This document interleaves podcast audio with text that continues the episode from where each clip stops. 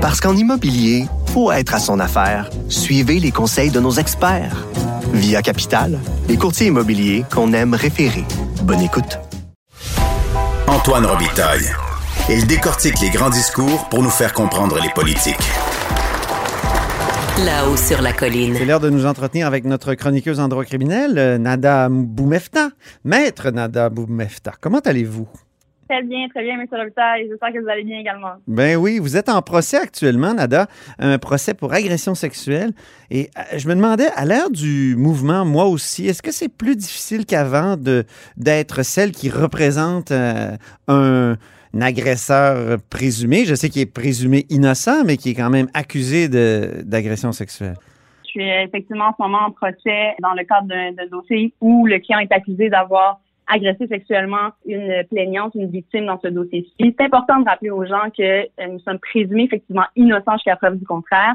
Je vous dirais que depuis toujours, hein, les gens ont l'image des avocats qui représentent les agresseurs comme étant euh, la position du méchant un peu. Mais effectivement, avec la vague euh, hashtag MeToo et le désir aussi d'aider, de supporter plus les victimes, on voit un, petit recul sur euh, la, preuve, la présentation d'une défense de la part des clients. Surtout qu'il y a certaines mesures aussi, euh, M. Robitaille, qui nous obligent, nous, comme avocats, à passer par des étapes, des requêtes, des demandes, même pour permettre certaines questions euh, en preuve à la plaignante. ah oui. Plusieurs étapes là, qui sont ajoutées pour protéger les victimes, mais qui ajoute un, certain euh, fardeau là, sur les épaules des accusés. Et mon rôle d'avocate, c'est de m'assurer que les questions soient posées, que ce soit euh, autorisé au préalable, que la preuve soit bien administrée pour permettre à cet individu-là d'avoir un procès, une défense plénière et un procès juste et équitable. À la fin de la journée, je, je, ne prône pas et je ne défends pas le geste qui a été causé. Je ne suis pas en position de plaider ce qu'on appelle par chez nous les mythes euh, auquel on n'adhère plus, c'est-à-dire que la victime, parce qu'elle a consenti une fois, consentait une autre fois, parce mhm. que euh, elle était cute, elle l'a cherché. On n'est pas dans ces arguments-là du tout. Alors, on est plus dans des technicalités, par exemple, au niveau du consentement, comment les choses se sont déroulées, quels gestes ont été posés, la force qui a été utilisée, et tout ça, ben, avec l'aide d'un avocat, euh, ça permet à la personne de pouvoir mieux se défendre et de respecter aussi ses droits. Je mhm. retiens quand même que vous dites qu'il y a comme un recul. À ma question, là, si c'est plus difficile qu'avant, vous dites qu'il y a quelque chose qui est, plus difficile. Oui, on, change, on sent clairement un changement d'air, un changement d'appréciation de la preuve, c'est-à-dire qu'on est beaucoup plus euh, minutieux, on fait attention, on est à l'écoute et on veut certainement pas mettre les victimes dans des positions où on ne veut pas, par exemple, euh, mhm. qu'elles viennent euh, témoigner ou elles soient pas à l'aise de le faire. Alors oui, on le sent et on sent donc par cet effet-là de levier euh, un changement au niveau de la position d'un accusé face à la cour, mais en même temps, les tribunaux ont été bien formés, on a tenté de, de, chercher, on cherche peut-être même à, spécialiser les tribunaux en agression sexuelle, mais la cour reste quand même impartiale et euh, capable de, juger en fonction des faits de la culpabilité ou pas d'un individu. Mhm. C'est ça. Je remarque que dans des cas, des, cas importants de, d'accusation de cet ordre-là, de ce type-là, comme Gomeshi, Roson, c'est, euh, on va toujours chercher une avocate en, en défense, une avocate, c'est ça, une, femme. Est-ce, ah. est-ce qu'il n'y a pas une est-ce qu'il n'y a pas un danger d'instrumentalisation de, la femme avocate quand euh, euh, un tel procès surgit?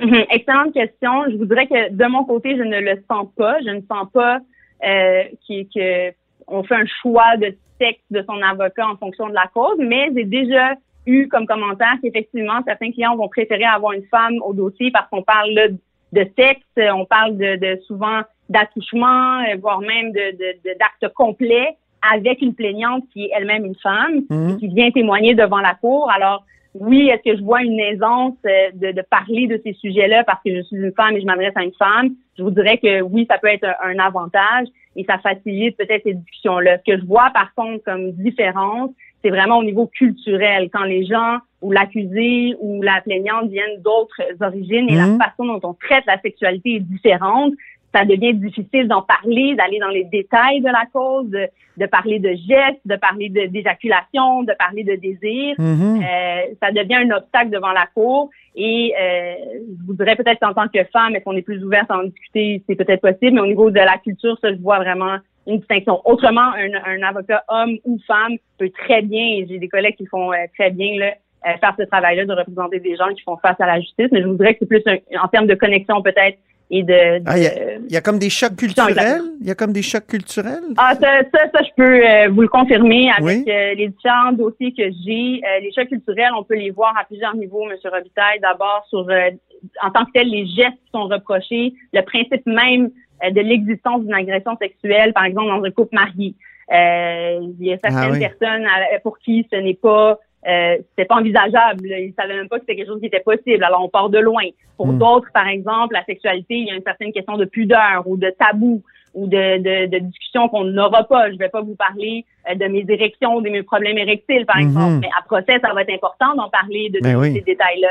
Euh, ça va être important d'indiquer euh, que bon, ben écoutez, vous avez juste à, après combien de temps? Ça va être vraiment dans les détails. Ça va être dans les gestes. Alors, ça peut être difficile et pour une femme euh, de parler de ça aussi, de parler de vagin, de parler, euh, donc de mettre les bons mots à la bonne place. Et c'est ce qu'il faut faire quand on est dans des procès d'agression sexuelle. Sinon, comment euh, veut-on qu'un juge puisse trancher sur les faits si on reste très vague sur les, les éléments là, dont il est mhm. question? Alors, je vous aide de part des autres, que ce soit la victime, euh, la euh, présumée et l'accusé. Euh, ça peut être difficile en, en interrogatoire, contre-interrogatoire, traiter tout ça. Je voudrais que c'est un des plus grands défis dans ce type de cause-là. Et évidemment, l'aisance de parler de, de, tout ça devant un juge qu'on ne connaît pas, devant des individus, la couronne, mhm. ton avocate et d'autres gens qui sont dans la salle. ça demande évidemment, ça, ça a une certaine pression et un certain stress. Parlons de drogue maintenant, parce que euh, devant, à l'étude des crédits, Simon-Jolin Barrette, le ministre de la Justice, a, a il était questionné par Gabriel Nadeau-Dubois sur euh, une vague de, de surdose là, à Montréal. Est-ce qu'il faudrait pas euh, des criminaliser euh, toutes les drogues. Et le, Simon Jean Barrette, le ministre, a dit ben décriminaliser non, mais déjudiciariser peut-être. C'est une avenue qui pourrait être envisagée éventuellement pour possession simple, notamment. Euh, le ministère de la Justice travaille sur cette réflexion. Euh, vous, ça vous suscite quoi comme comme avocate en, droit criminel cette, mm-hmm. cette réflexion-là, Nada?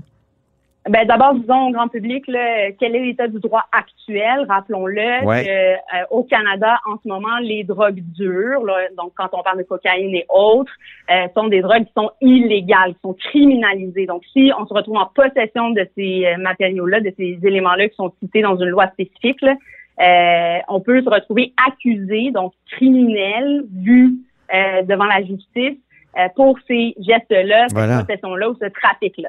Maintenant, quand on parle, par exemple, du cannabis qui a été légalisé, qui est un mot complètement différent et une utilisation là du euh, législateur, le gouvernement, d'appliquer, de créer de nouvelles lois, donc un cadre légal autour de la consommation du cannabis, par exemple, qui a été créé pour permettre une consommation, mais contrôler tant la consommation que la distribution, que les échanges, donc essayer d'éradiquer aussi un peu le marché noir, donc tous les trafiquants. Et maintenant, quand on parle par contre de déjudiciariser, ça c'est différent. À ce moment-là, il y a eu il y euh, accusation criminelle et par la suite, une fois qu'on est devant la justice, la cour, il y aura déjudiciarisation. Donc, on va demander que le dossier euh, soit traité différemment, ne se retrouve pas devant les tribunaux et donc avec des possibilités de conséquences comme des antécédents judiciaires, etc. La raison étant que la réalité en ce moment avec la criminalisation euh, de possession de drogue dure, c'est que la, le nombre de consommations n'est pas réduit. Les problèmes qu'on a dans la société en termes euh, de consommation de drogue, d'échange ou même de mort, euh, d'overdose demeurent présents malgré le fait qu'on accuse beaucoup les gens qui se retrouvent en position de consommation ou de possession de drogue dure. C'est ça. Donc, euh, ça serait une bonne chose, si, je vous comprends bien, de, déjudiciariser euh, tout, ce domaine. Ben, en fait, plusieurs étapes, à mon avis, doivent être euh, prises en compte. On parle, entre autres, là, au niveau fédéral, de décriminalisation de ça. On désire cesser toute accusation contre les gens euh, qui se retrouvent en possession, par exemple, de, de certaines drogues. Et ça, ça peut être limité aussi par le gouvernement. Ils peuvent le dire. Dépasser une certaine quantité, là, c'est passer une possession simple. On se retrouve vraiment dans une, situation de trafiquant et des accusations pourraient avoir lieu, par exemple. Mais pour des possessions où les gens, c'est pour leur consommation personnelle, je suis d'avis que c'est une réflexion qu'on devrait envisager comme société que ces changements-là pour effectivement aider. Il faut pas oublier non plus que ça stigmatise énormément et ça pousse les consommateurs en marge de la société quand on les accuse devant la, de, aux criminels. Mhm. Ça ajoute un poids, un fardeau, un risque également d'avoir des antécédents. Et ça fait en sorte, malheureusement, que ces gens-là se retrouvent à se cacher quand ils consomment, à se priver euh, de soutien, à aller chercher de l'aide. On parle entre autres de centres d'injection qui avaient été établis entre autres euh, par le fédéral, dont la mairesse euh, veut également encourager ce type de, de d'injection. Oui, mhm. c'est ça. Les à Montréal, pour expliquer aux gens. Oui, pour expliquer aux gens, ces sites-là permettraient aux gens qui veulent consommer ou s'injecter de le faire dans un lieu qui est premièrement sanitaire euh, et encadré. Donc, si jamais il y a un problème, euh, ils ont accès à, des services autour d'eux. Il y a souvent des travailleurs sociaux aussi qui sont là. Et je pense que c'est plus de cette façon-là qu'on pourrait tenter d'éradiquer ou à tout le moins aider aussi ces gens-là qui souffrent souvent de dépendance, souvent de troubles mentaux ou de problèmes sociaux euh, liés à leur famille, le travail, etc. Ils se retrouvent dans des dans des situations malheureusement déjà bien profondes et noires. Et hmm. l'ajout d'accusations criminelles ici ne fait euh, que les marginaliser euh, plus encore. Et je pense que c'est une voie qu'on peut considérer, qui a été considérée d'ailleurs dans d'autres pays. Hein. Oui. Quand on parle ben au Portugal, Portugal par exemple, oui. exactement complètement décriminalisé. dans la rue, on, peut voir effectivement des consommateurs, mais ça réduit. On a hmm. vu un impact dans la société. Ça réduit la consommation des gens dans la rue, ça réduit euh, le trafic également euh, qui était illégal et ça a poussé les gens à aller avoir accès à des services. De ne voir ça que par la lorgnette du criminel, ça nous empêche de voir les problèmes de santé que, que ça comporte. Malheureusement, à mon avis, oui. Et euh, ben. on le voit là dans les dossiers qu'on a devant la Cour. Ben, merci beaucoup, Maître Boumefta.